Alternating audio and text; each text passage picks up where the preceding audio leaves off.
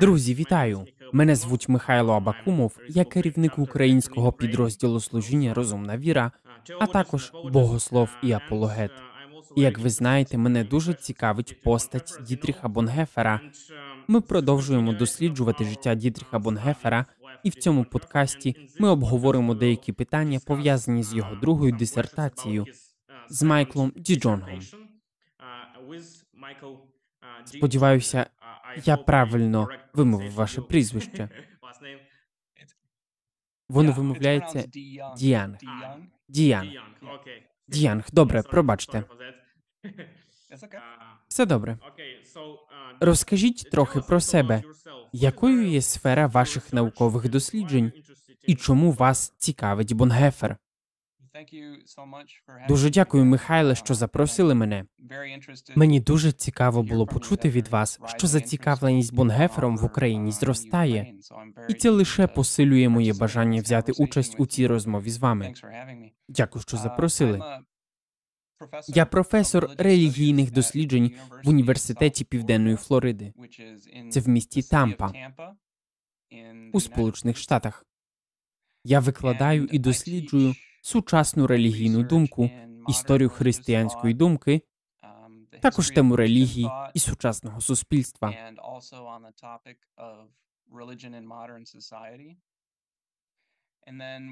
І в межах цієї галузі моїх досліджень була публікація про Дітріха Бонгефера. Я написав кілька книжок і був редактором деяких інших книжок про праці Бонгефера. Що цікавить мене в Бонгефері? Загалом мої інтереси є доволі інтелектуальними. Мене цікавлять філософські та богословські питання. Хоча водночас дедалі більше мене цікавлять також більш практичні політичні питання, оскільки вони стосуються Бонгефера. Але в будь-якому разі мені видається цікавим у ньому те, як він, як особа, поєднував певні дуже інтелектуальні інтереси з дуже практичними інтересами.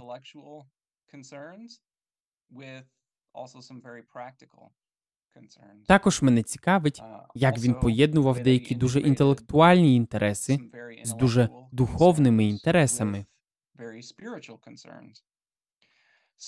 Отже, для мене Бонгефер видається дуже привабливою і цікавою особою, яка змогла виховати в собі ці різноманітні аспекти, які можливо багатьом іншим людям важко поєднати.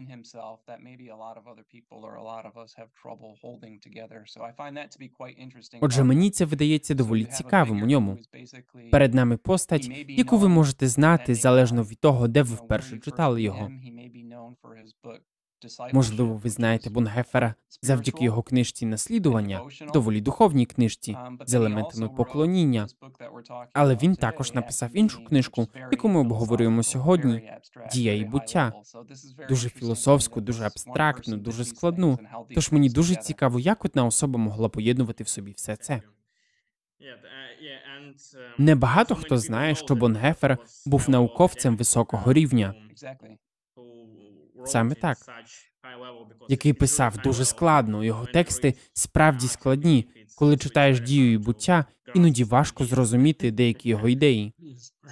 Є таке. Чому ви вирішили досліджувати цю дисертацію під назвою Дія і буття? Я ухвалив це рішення, коли сам працював над дисертацією. Я був в аспірантурі в університеті Еморі в Атланті, штат Джорджія, Сполучені Штати. Тобто це було десь у 2006 чи 2007 році.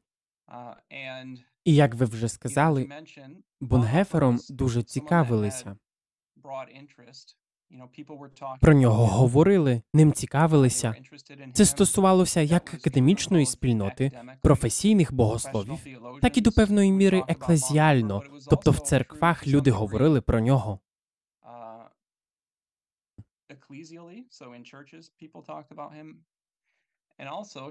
Також до певної міри в популярній культурі говорили про нього.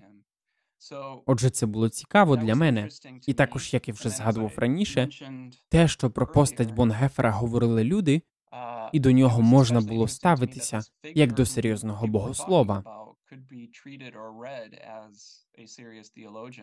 За деяким важливим винятком, переважно в наукових працях та розмовах про Бонгефера не ставляться до нього як до серйозного мислителя, як до добре вивченого богослова, який навчався в Берлінському університеті на той час, мабуть, найкращому місці для вивчення богослів'я. Це дещо змінилося в дослідженнях Бонгефера. Думаю, відтоді, як я розпочав роботу над своєю дисертацією, з'явилося більше книжок і дослідників, які розглядають Бонгефера як серйозного мислителя. Але мене це цікавило, коли я вибрав тему дисертації. Здається, тоді ще не було жодної книжки англійською про дію і буття. І це був прекрасний приклад складної абстрактної книжки від постаті, яку зазвичай не вважають складним абстрактним мислителем. Тож це був виклик, суть якого полягала в тому, щоб намагатися зрозуміти аргументацію цієї книжки і побачити, чому вона важлива для нашого уявлення про постать Бонгефера.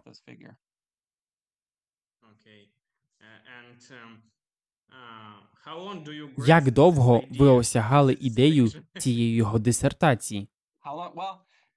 Як довго? Ну, це було непросто. Я витратив, мабуть, місяці чотири на те, щоб читати тільки дію і буття. Я більше нічого не читав, тільки перечитував її знову і знову, намагаючись зрозуміти, що він каже, намагаючись зрозуміти його аргументацію, окреслити його аргументацію.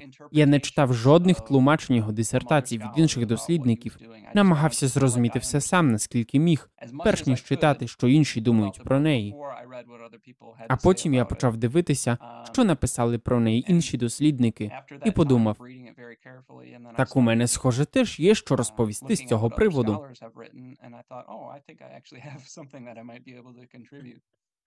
Але це була важка робота. Іноді було страшно, бо я розумів, що міг витратити купу часу, а потім все одно не мати що сказати. Так, це важке завдання. Я пишу зараз дисертацію, і без таких дослідників, як ви, це було б неможливо. Бо я читаю цю книжку англійською, українською вона не видана. І це дуже складно.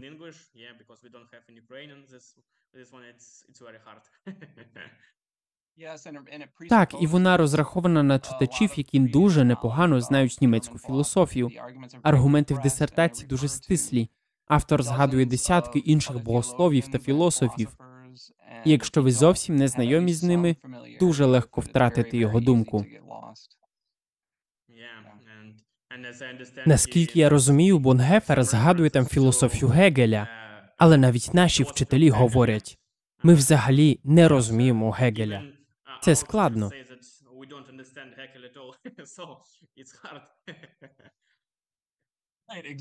Точно. І тут ще постає питання, як добре він сам розуміє тих філософів, про яких говорить.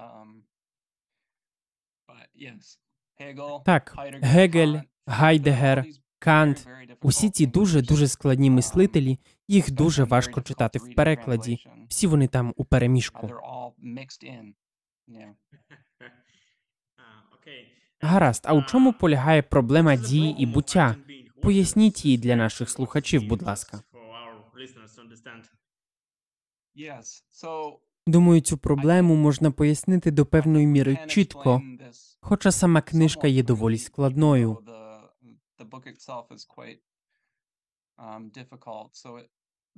Ця книжка побудована, як ви вже сказали, навколо того, що Бонгефер називає проблемою дії і буття. Отже, в чому ж полягає проблема дії і буття? Перш ніж ми зрозуміємо, в чому полягає проблема дії і буття, нам потрібно зрозуміти, що означають ці слова дія і буття в контексті того, як їх використовує Бонгефер. Отже, мені доволі швидко потрібно розповісти про три способи або три рівні, на яких він використовує слова дія і буття.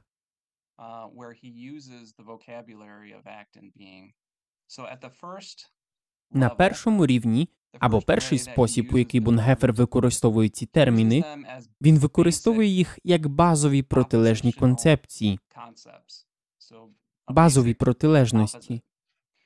Бунгефер ставиться до цих концепцій як до базових, бо вважає, що потрібно використовувати ці концепції дії буття так чи інакше, щоб серйозно міркувати про будь-що у філософський чи богословський спосіб.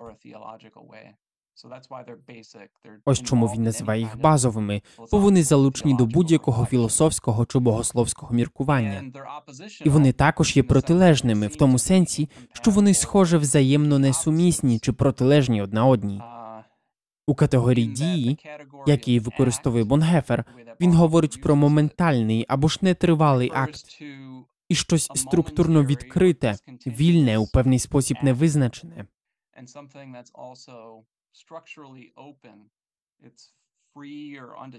А категорія буття означає щось протилежне.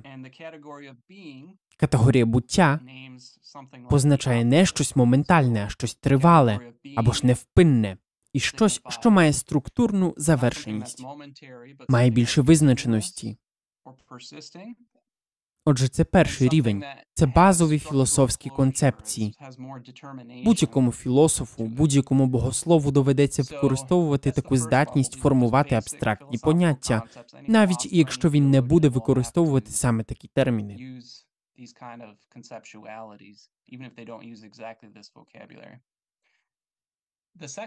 Другий спосіб, у який Бонгефер використовує концепції дії і буття, це для того, щоб розділити філософії за категоріями. Він зазвичай називає певну філософію філософією дії, якщо ця філософія у якийсь спосіб ставить категорії дії вище за категорію буття.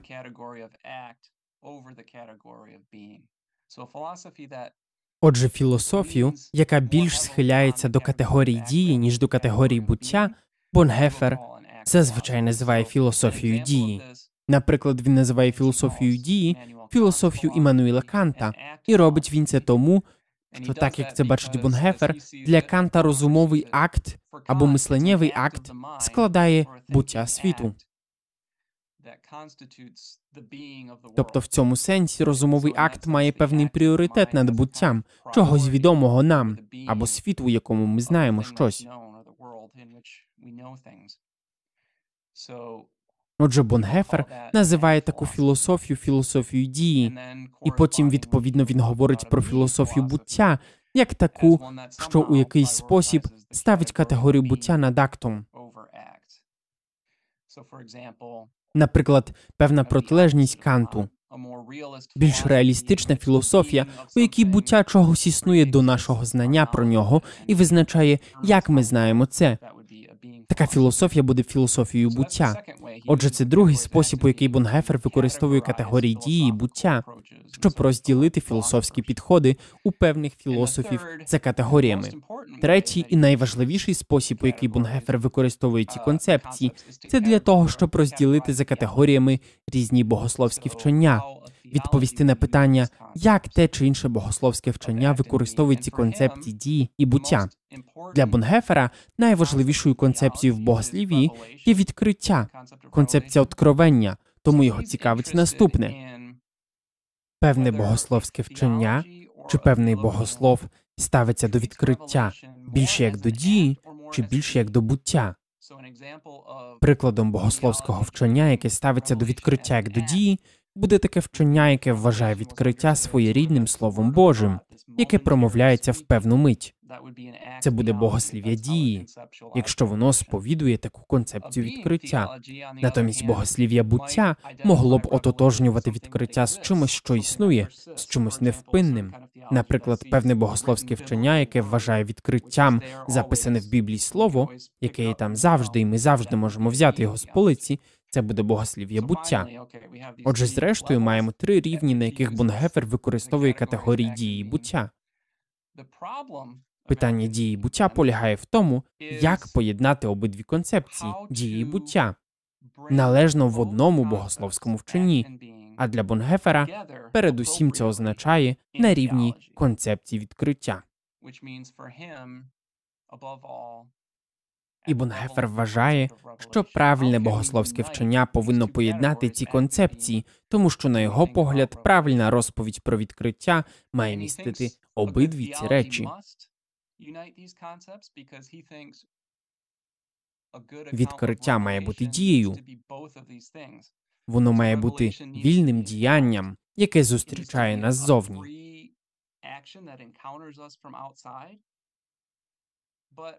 Але також відкриття у якийсь спосіб має бути буттям, бо нам потрібне відкриття, щоб бути, скажімо так, надійним, щоб бути невпинними, бути досяжними. На його думку, богослів'я повинно відповідати за обидва аспекти відкриття, і в цьому є проблема, бо очевидно ці дві концепції є протилежними для нашого наміру.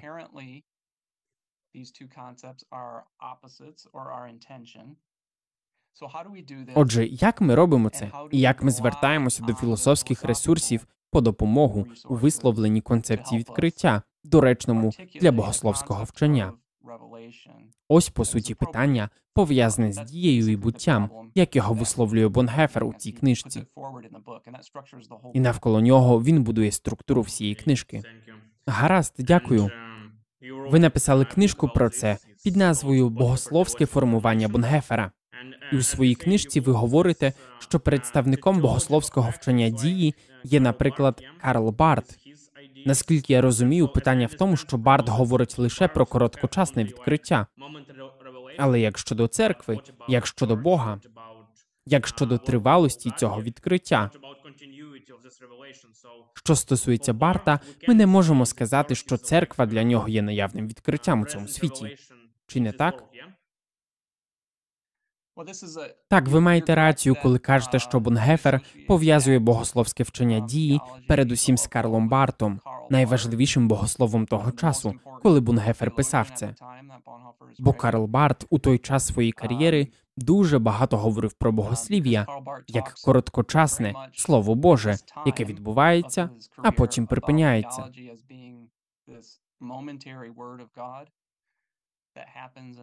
Богослови дуже сперечаються щодо того, наскільки точно Бонгефер зображає Карла Барта, і також як точно до якого часу точно він це робить, адже мислення Барта змінювалося. Але в будь-якому разі Бонгефер зображає Барта як потужного богослова дії.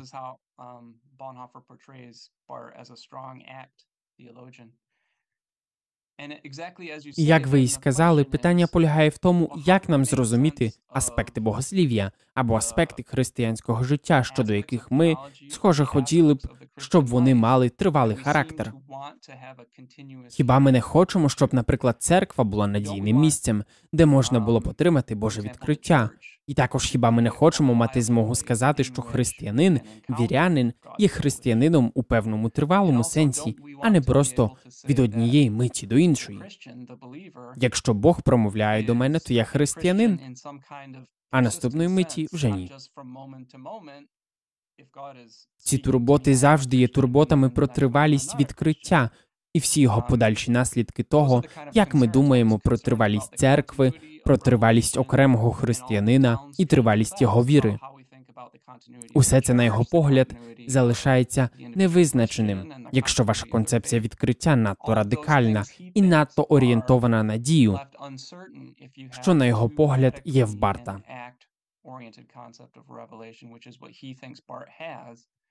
І щодо питання церкви, яке ви згадували, Бонгефер каже в книжці Діє та буття, що в уявленні Барта, як його характеризує Бонгефер, церква є просто спільнотою людей, які відкриття являється або не являється.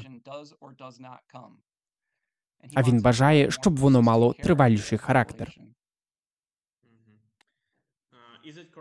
Чи правильно буде сказати, що католики і православні християни не можуть бути богословами дії, бо вони вірять у спадкоємність церкви?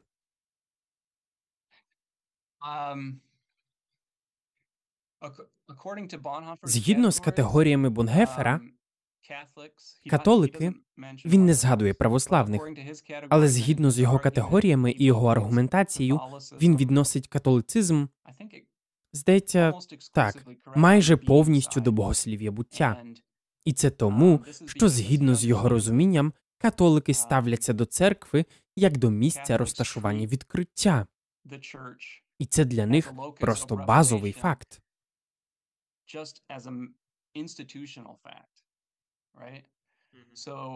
Отже, для Бонгефера католики розташовані надто далеко на стороні богослів'я буття, бо ця базова ідентифікація відкриття для нього насправді не має цього характеру відкритої зустрічі.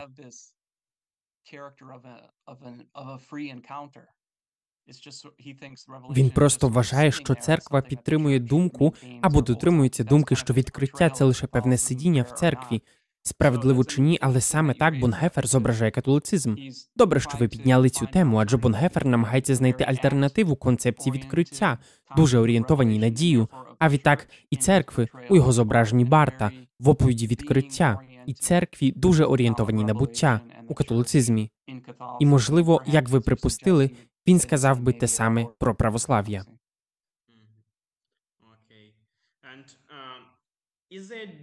Чи обговорюють цю проблему сьогодні в богословських колах? Чому ці питання є важливими сьогодні? Адже до прикладу мені відомо про певні дискусії навколо пропозиційного відкриття і непропозиційного відкриття, але я не чую нічого про дискусії, які велися б сьогодні навколо дії і буття. Це точно. Думаю, можна дати дві відповіді на це запитання. По-перше, особливий спосіб, у який Бонгефер окреслює ці питання, як от дія і буття. Це його підхід, можливо, дещо специфічний, унікальний, адже інші люди насправді не розуміють цієї ідеї і продовжують говорити про проблему дії і буття. Отже, в цьому сенсі це не є тривале питання.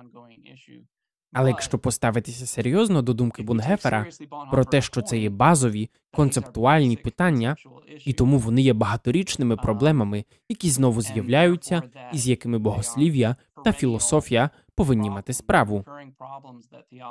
Якщо це так, то ми маємо бути здатними бачити, що це є частиною дискусії, навіть якщо в них не використовують поняття дії і буття. Думаю, також що питання того, чи відкриття має пропозиційний зміст, як ви вже говорили, було б ідеальним прикладом таких дискусій. Бунгефер схильний вважати пропозиційне розуміння відкриття богослів'ям буття, бо відповідно до його спадщини німецької філософської традиції, якщо щось є умоглядним або пропозиційним, значить цим чимось може управляти розум. Воно не мов би підвладне розуму, успадковуючи цю в широкому сенсі кантіанську традицію.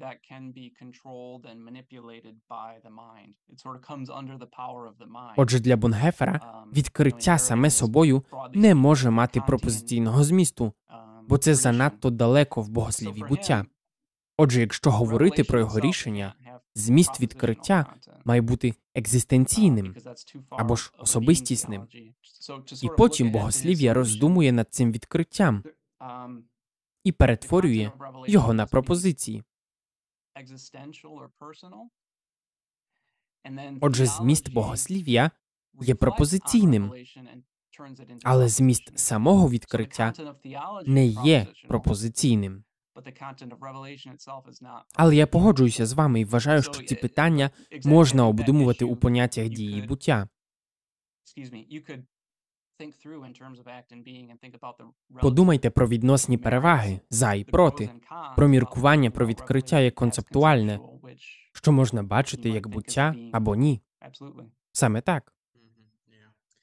Uh, Коли ми говоримо про контекст, у якому перебував Бонгефер, а саме про нацизм і Гітлера, вони бажали змінити відкриття, мати нацистську біблію, нацистське християнство тощо. Ця думка дуже важлива, адже Бонгефер каже, що відкриття це не лише такі речі, як церква, біблія тощо, а також особа, яка стоїть за цією ідеєю. І ми не можемо змінити цю особу, чи не так? Так, саме так. Для Бонгефера відкриття завжди має характер неочікуваної зустрічі. Навіть якщо ви отримуєте щось у церкві, це завжди певна конфронтація. Це завжди судить вас. Отже, ця нацистська ідея, яка з'явилася дещо пізніше, після дії буття, каже, що можна просто використати відкриття для підтримки певної політичної ідеології, тобто, по суті, використати його для самовиправдання, а не самозасудження. Для Бонгефера це є проблемою і свідченням неналежної концепції відкриття.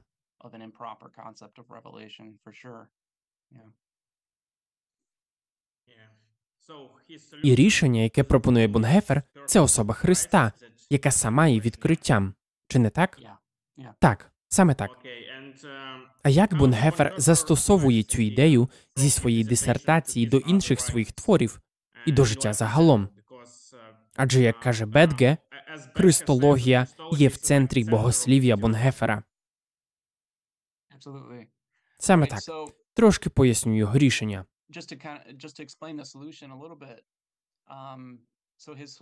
Отже, його рішення проблеми дії і буття полягає у введенні третьої категорії. Ми говоримо не лише про дію і буття, а й про особу. Це третя категорія, яку вів Бонгефер. Отже, на його думку, ми маємо вважати відкриття насамперед не дією, як, наприклад, словом від Бога, проголошеним з неба, і насамперед не буттям, як от записана Біблія, чи щось інституційне, як ми розуміємо церкву, а як особу, і, зокрема, як особу Ісуса Христа. Отже, для Бонгефера відкриття передусім є особою Ісуса Христа. І для його аргументації про категорію особи важливим є те, що він поєднує або об'єднує ці категорії дії і буття. Він вважає, що особа на цьому етапі йдеться про звичайну особу. Особа завжди діє вільно відносно мене. Є певна взаємодія. Я не можу визначити, як саме ця особа діє відносно мене, бо вона діє з певною свободою. Це характеристика дії. Завтра ця особа може діяти інакше. Отже, особа має характеристики дії настільки, наскільки вона діє вільно, але особа також діє невпинно. Якщо особа є історичною особою, то вона буде в одному ж місці і завтра, і післязавтра, і після післязавтра, і я завжди можу знайти її і поговорити з нею. Отже, на думку Бунгефера, в абстрактному понятті особи є певна своєрідна єдність цих характеристик. Якщо міркувати про відкриття як про особу, а конкретно про особу Христа, то на думку Бунгефера можна вирішити багато цих проблем, по суті, вирішити проблему дії буття і мати водночас і одне інше характеристики відкриття як дії і як буття. Отже, ось таке рішення. Ваше питання було про те, як це продовжується у мисленні Бонгефера. Це чудове питання, бо читаючи книжку Дія і буття, як він висловлюється, які слова він використовує. Бачимо, що він, знаєте, намагається вразити наукових керівників своїй дисертації. Він намагається показати їм, що він знає всякі хитромудрі слова, знає специфічні слова і знає всіх філософів. Тобто цей текст добре показує, що Бонгефер всього навчився. А якщо почитати твори Бонгефера, написані через декілька років, там він пише зовсім інакше, не так абстрактно, а значно зрозуміліше. Отже, питання того, як цей аргумент може стосуватися інших аспектів життя Бонгефера, це хороше питання. Але, на мій погляд, як ви і звернули увагу у своєму запитанні, христологія посідає центральне місце в мисленні Бунгефера протягом усієї його кар'єри. Ця ідея того, що особа Христа є центральним місцем розташування відкриття, у нього також прослідковується послідовно. Він говорить про це у своїх лекціях із христології. Його ідея буття церкви, особи Христа є вкрай важливою для його еклезіології. Вона також стає вкрай важливою для його уявлення про церкву та її спротив. Отже, я сказав би, чи радше сказав уже, що, хоч у словах Бонгефера є багато абстрактного, у них також є дуже багато тяглості. Якщо ви розумієте базовий, спрощений посил аргументації, без усіх цих згадок Гегеля, Канта і тому подібного. The basic simplified thrust of the argument without all the references to Hegel and Kant and these sorts of things. Дякую. um, Чи вважаєте ви проблематичними деякі ідеї Бонгефера, особливо це його рішення? Які його ідеї, на ваш погляд, важливі для сьогодення? Um, Ви запитуєте конкретно про дію і буття? Так, Um,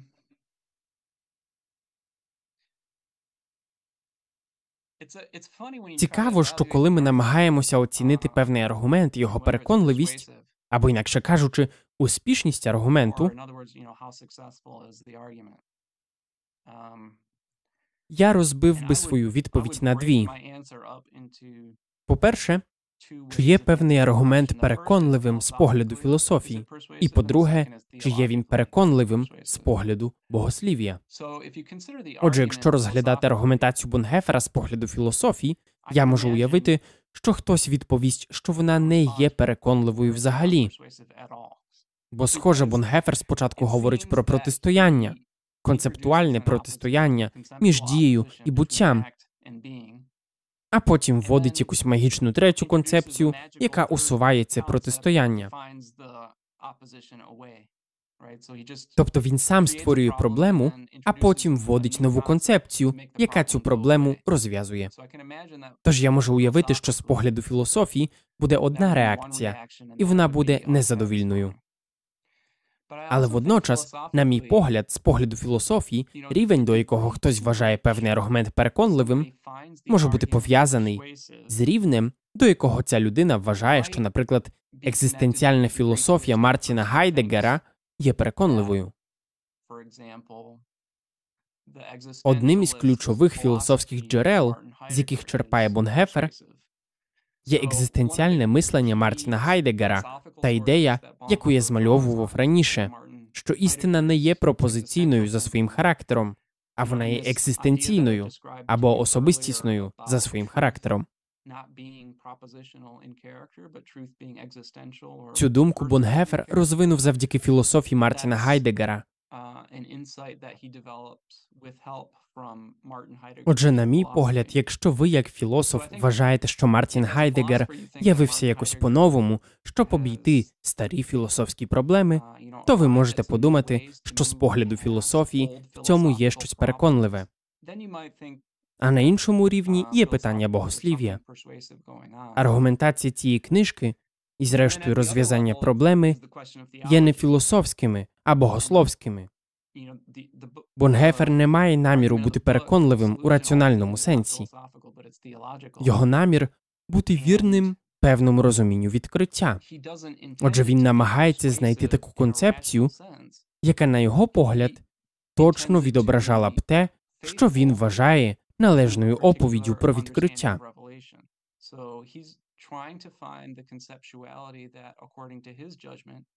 І такий спосіб мислення про відкриття виділяється в його лютеранській традиції. Отже, на мою думку, для вас, мабуть, це буде переконливим, якщо вам така оповідь про відкриття видається такою, що заслуговує довіри.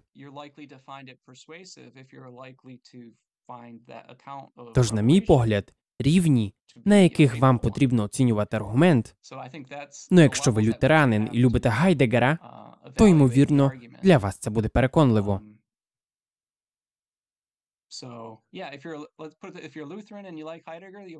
Ну але якщо ви католик і любите, наприклад, Тому Аквінського, то може і ні.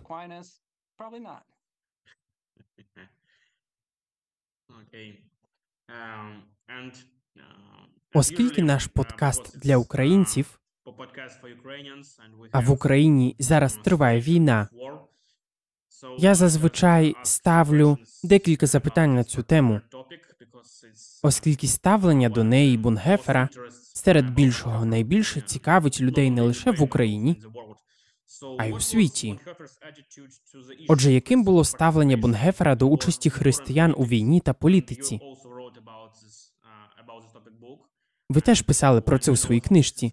Ми знаємо, що ставлення Бонгефера до цього питання доволі неоднозначне. Тож, що ви думаєте про це? Так, маєте рацію. Я писав на цю тему, і вона справді доволі неоднозначна. Проблема в тому, що Бонгефер підтримує пацифізм.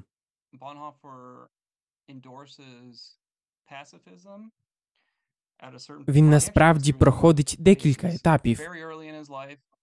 На ранній стадії свого життя його висловлювання іноді є доволі націоналістичними і навіть войовничими. Це середина 20-х років ХХ століття. Потім, приблизно в 30-х роках, Бонгефер серйозно змінює свою думку з цього приводу і перебудовує деякі свої богословські категорії.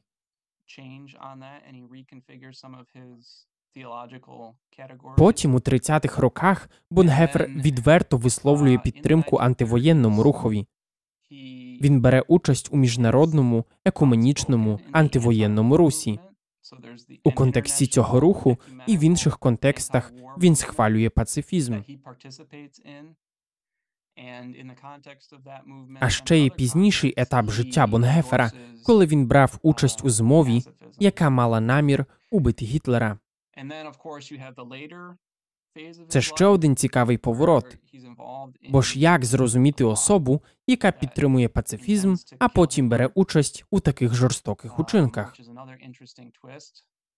Отже, багато цікавого відбувалося в житті Бонгефера. Моє власне тлумачення полягає в тому, що позиція Бонгефера залишалася порівняно послідовною з кінця 20-х, на початку 30-х і до кінця його життя. Після первинної стадії націоналізму і певного войовничого мислення позиція Бонгефера є доволі послідовною, і вона не була цілковитим пацифізмом. Хоч він і використовував слово пацифізм. Він обстоював своєрідний ситуаційний пацифізм, тобто пацифізм у певному контексті, що в тогочасному німецькому контексті було досить радикально. Отже, Бонгефер ніколи не був цілковитим пацифістом, а тому завжди були варіанти дивитися на речі інакше.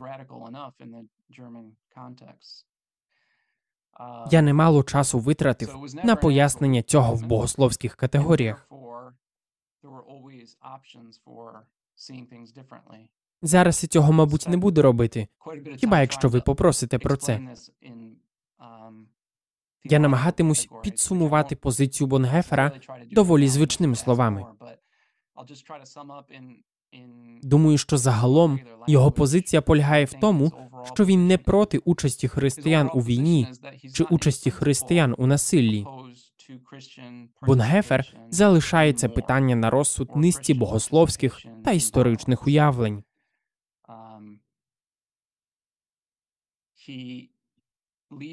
Моє тлумачення таке: навіть коли ви читаєте різні уривки, у яких Бонгефер видається найбільш пацифістським, він все одно має це на увазі. Наприклад, він говорить, що не хоче брати участі, не хоче, щоб його забрали до німецького війська. І коли він розмірковує про це, то не каже щось на кшталт. Я не хочу, щоб мене забрали, бо вважаю, що християни не мають брати участь у війні. Він каже: Я не можу брати участь у цій війні, яка триває зараз. Це окремий випадок. Він каже: Я не хочу брати участь у цій войовничій загарбницькій війні. Однак загалом він, схоже, був відкритим до участі християн у війні, особливо в українському контексті, коли йдеться про оборону. Бонгефер, схоже, був би відкритим до участі у такій війні.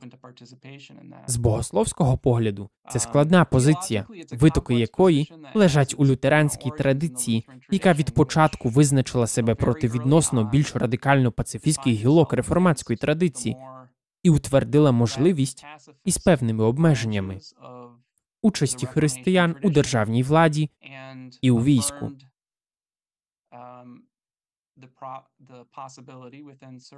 Отже, я помістив би Бонгефера десь у цій загальній традиції.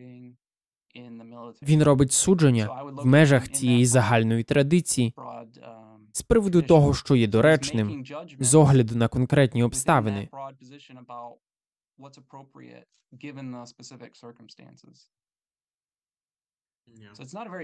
Моя відповідь не дуже задовільна. Вона складна. Так, це правда. Мені дуже подобається термін, який використовує Кліфорд Грін умовний пацифізм. Мені цей термін видається дуже хорошим, адже всі ми бажаємо бути пацифістами, але іноді ми просто не маємо ними бути. І у всіх нас є певне розуміння цього. І також, на мою думку, Бонгефер пов'язаний з ідеєю відповідальності. Потрібно нести відповідальність за час, у якому ти живеш. І думаю, ця ідея є дуже практичною для ситуації, яка сьогодні склалася в Україні. Так, так. Я здебільшого погоджуюся з тим, що каже Кліфорд. А він каже про бонгеферівську етику миру, про умовний пацифізм і про позицію, яка за замовчуванням спрямована до миру. Моя позиція, мабуть, така, що я загалом погоджуюся з ним, хоч вирішив висловити її в більш богословських категоріях, намагаючись пояснити, як ця позиція працює стосовно його власного лютеранського минулого. Загалом, думаю, я з Кліфордом погоджуюсь. Якщо пацифізм умовний, то зміни у поглядах Бонгефера невеликі. Це просто оцінка умов і ухвалення рішень у певний конкретний момент.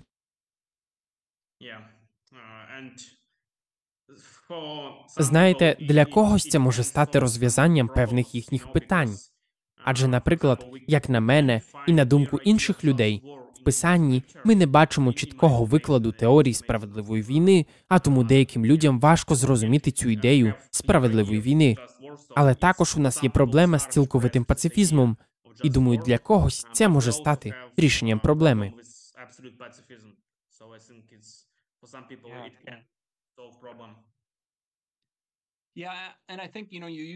Ви використали слово відповідальність. Так от воно, на мій погляд, є корисним як слово, яке гарно описує підхід Бунгефера. Адже часто, не завжди, але часто позиції, пов'язані з пацифізмом, ідуть поряд з певною турботою про моральну чистоту.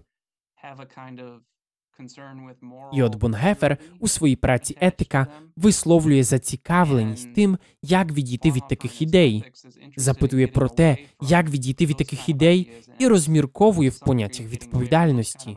Яка моя відповідальність тут? Навіть якщо здійснюючи свою відповідальність, я можливо поставлю під сумнів свою моральну чистоту. Отже, на мій погляд, категорія відповідальності важлива, і нам потрібно поставитися серйозно до тих моментів, у яких відповідальний вчинок може зробити нас морально винними. Тому, на мій погляд, слово відповідальність тут дуже корисне.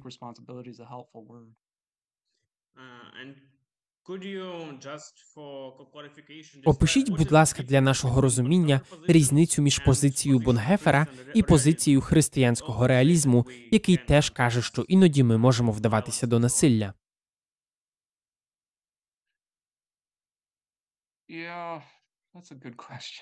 Хороше Um, запитання.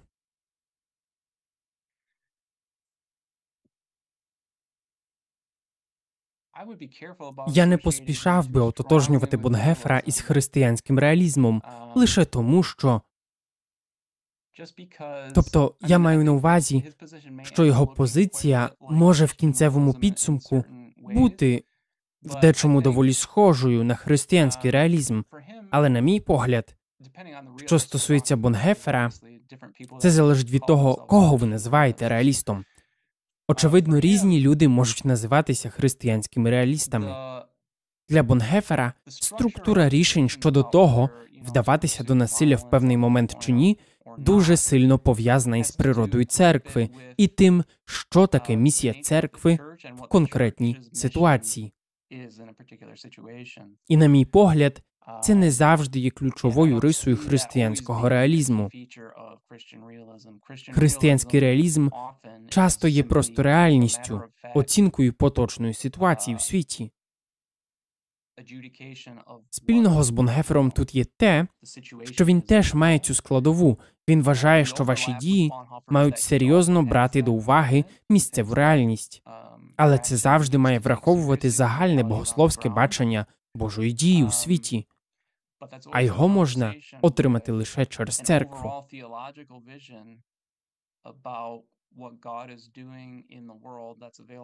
Отже, ви поставили дуже хороше запитання, але я не готовий сказати просто без уточнень і коментарів, що Бонгефер є християнським реалістом. Хороше запитання. Так, адже ж ми знаємо, що Бунгефер критикував Нібура і не погоджувався з деякими його ідеями.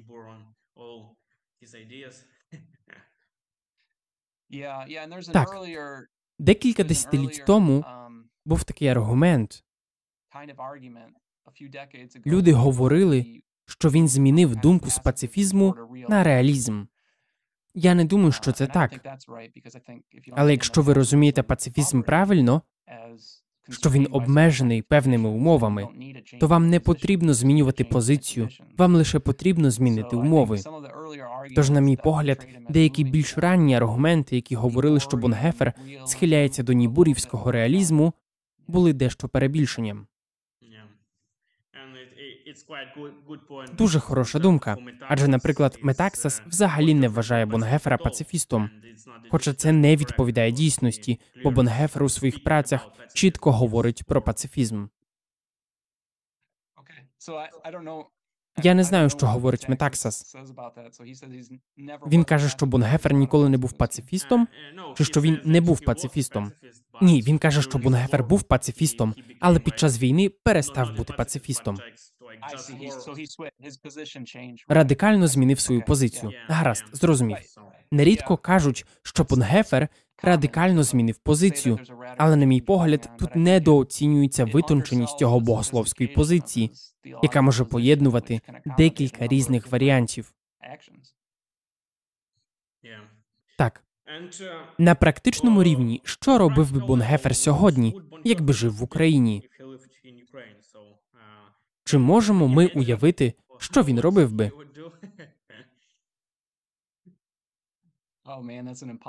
Ну на це питання взагалі нереально відповісти.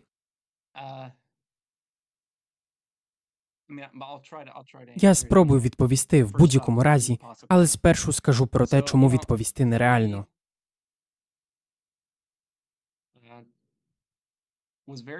Бонгефер не поспішав висловлюватися про етичні принципи, під якими він мав на увазі правила поведінки, застосовні універсально, тобто в будь-якій ситуації. Отже, Бонгефер не поспішав висловлюватися з приводу цього. І думаю, для того, щоб відповісти на запитання, що він робив би в такій ситуації, потрібно спочатку мати певні чіткі етичні принципи. А тому думаю, це важко або навіть неможливо. Насправді Бонгефер завжди намагався дати модель для аналізу ситуації, і от аналіз конкретної ситуації і рішення в цей момент були обов'язковими. Їх не можна виключити. Неможливо просто взяти якусь книжку з правилами і застосувати її. Отже, в цьому є певна проблема. Проте, якщо ми говоримо про положення в Україні, то як я вже сказав, Бонгефер говорить про участь християн в оборонних війнах. І він, схоже, відповідає в цьому ширшій християнській традиції, яка розуміє участь християн в оборонних війнах допустимим використанням християнської свободи. Отже, це можливо. Бонгефер і сам був емігрантом, виїхав з Німеччини, тому я точно не виключав би, що він розглянув би це як одну з можливостей.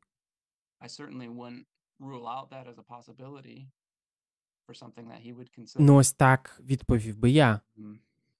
А що думаєте ви? that will have to do as my answer. What do you think?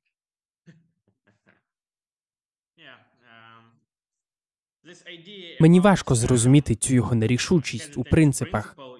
Бо з одного боку маємо Бонгефера, який говорить про нагірну проповідь і практичне дотримання Ісусових принципів. І так він передбачає необхідність певних принципів, але з іншого боку, він пише у своїй книжці Етика, що ці принципи та ідеї є дещо проблематичними. Отже, я вбачаю певну проблему в цьому напруженні. Бонгефер не розвиває цієї ідеї цілком, так, щоб ми могли повністю зрозуміти її. Бо, на мій погляд, у Бонгефера є певні загальні принципи, які в різних ситуаціях можна застосовувати по-різному, наскільки я розумію. До прикладу, в нагірній проповіді говориться про любов до ворогів, любов до людей, але в різних ситуаціях вона буде різною, наскільки я розумію. Мені важко зрозуміти, як можна поєднати ці обидві сторони богослів'я Бонгефера. Я не знаю точно, але припускаю, що нагірна проповідь це відповідь на поточну ситуацію.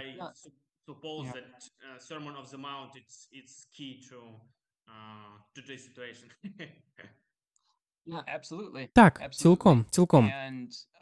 Я написав, що є одна важлива відмінність, на яку звертає увагу Бонгефер у своїх роздумах, яка допомагає нам зрозуміти ці приклади, про які ви говорите. Так от, це відмінність між законом і заповіддю. Закон це принцип, універсально застосовний моральний закон або принцип.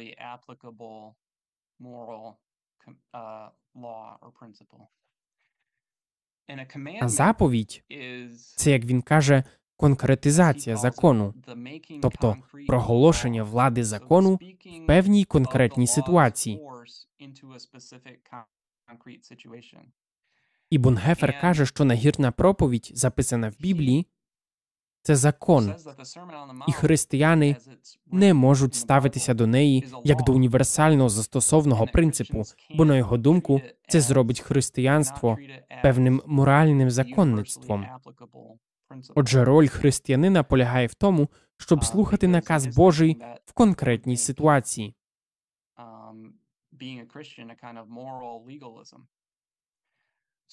На думку Бонгефера, нагірна проповідь таки може бути конкретною заповіддю.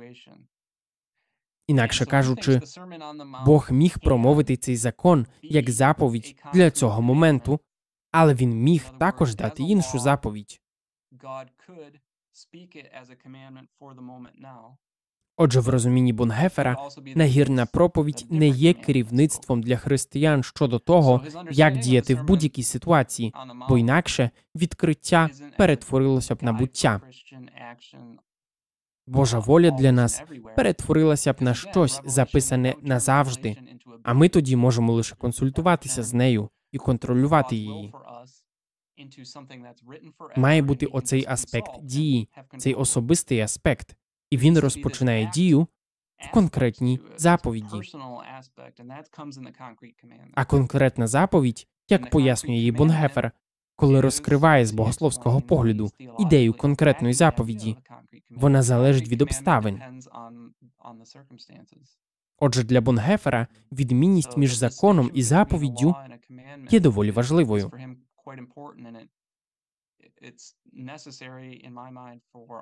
Як на мене, важливо розуміти його міркування про нагірну проповідь, і тоді його розуміння нагірної проповіді більше узгоджується з роздумами у праці етика про етичні принципи.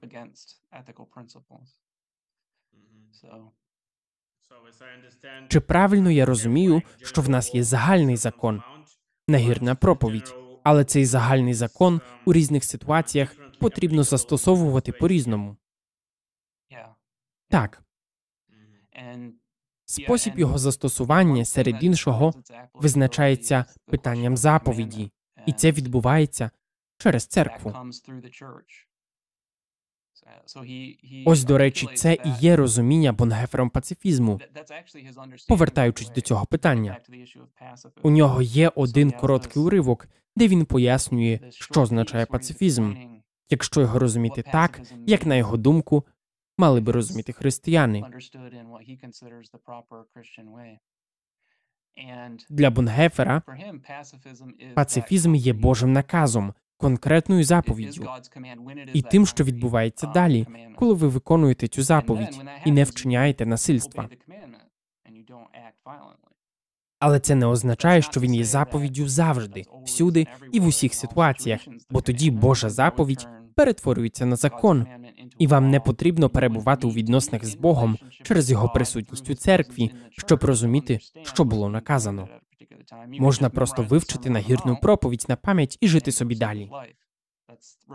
Це відкриття як буття.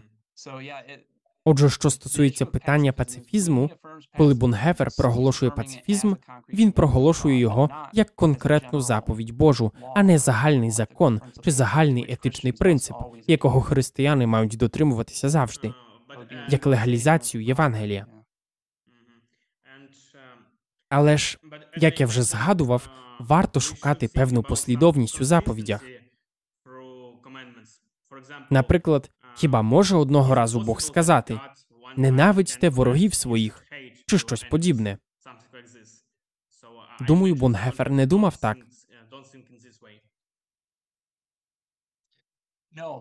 Ні, маєте рацію. Але Бонгефер вважає, що любов до ближнього може мати різні форми.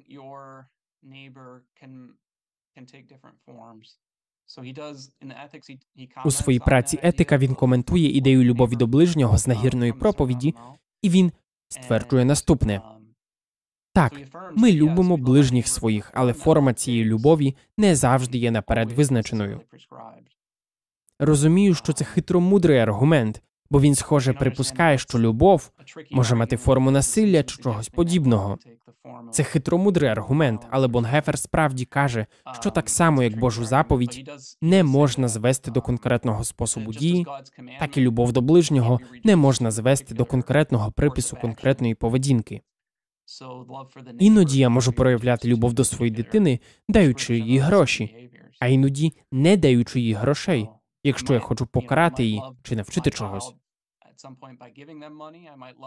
Тобто я можу любити свою дитину, але спосіб моїх дій не є наперед визначеним, і мені потрібно зважати на поточну ситуацію.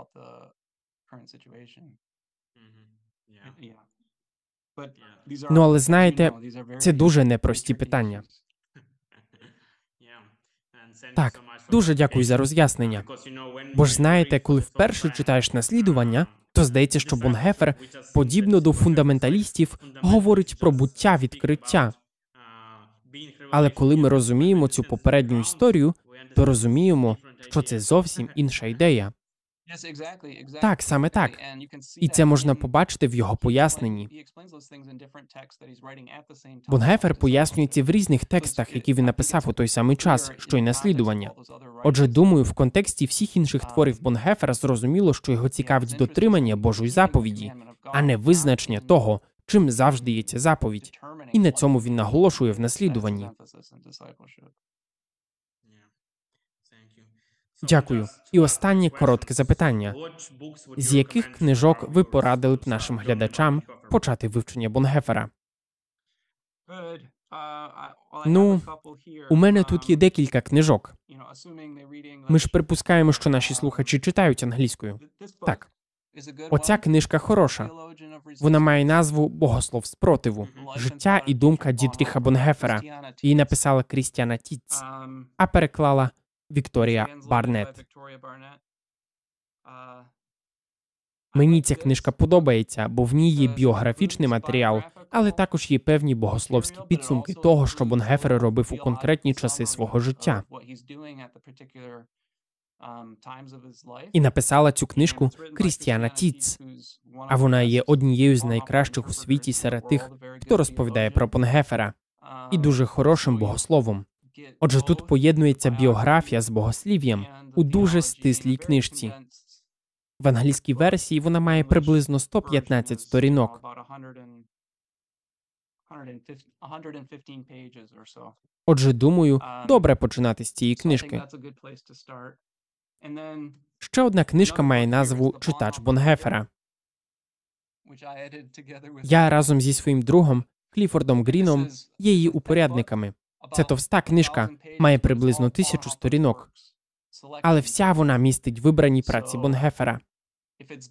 Отже, якщо важко знайти всі праці Бонгефера, access або якщо купувати надто багато книжок дорого, то це хороший варіант отримати добірку його праць.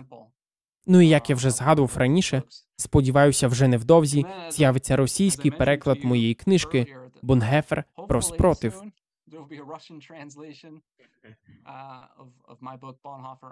uh. Отже, тим, хто читає російською, скажу, uh, що я очікую, коли ця книжка вийде друком. Ось такі книжки я порадив би для початку. Дуже Дуже дякую. До речі, чи читали ви всі книжки Бонгефера? Чи читав я всі книжки про? Бонгефера, що вийшли? Ні. Мені тоді довелося б тільки цим і займатися. А в мене є ще й інші інтереси. А А книжки Бонгефера? Ви прочитали всі 16 томів? Uh, Хороше запитання. that's a good question. I'm sure there's some Я точно дещо читав, але багато чого не читав. Листи, записи у щоденнику тощо. Я ще багато чого не читав, але точно читав хоч щось із кожного з 16 томів. Більшість того, що має богословське значення. Чудово. Дуже дякую за ваш час. Дякую за те, що поділилися знаннями. Це дуже корисно і сподіваюся, буде корисним для наших слухачів. Я теж сподіваюся на це і бажаю усього uh, найкращого вам і вашим друзям з України. Бажаю успіхів у вивченні Бонгефера uh, і сподіваюся, що такі розмови будуть і надалі. Мене um, вони роблять щасливим. Дякую.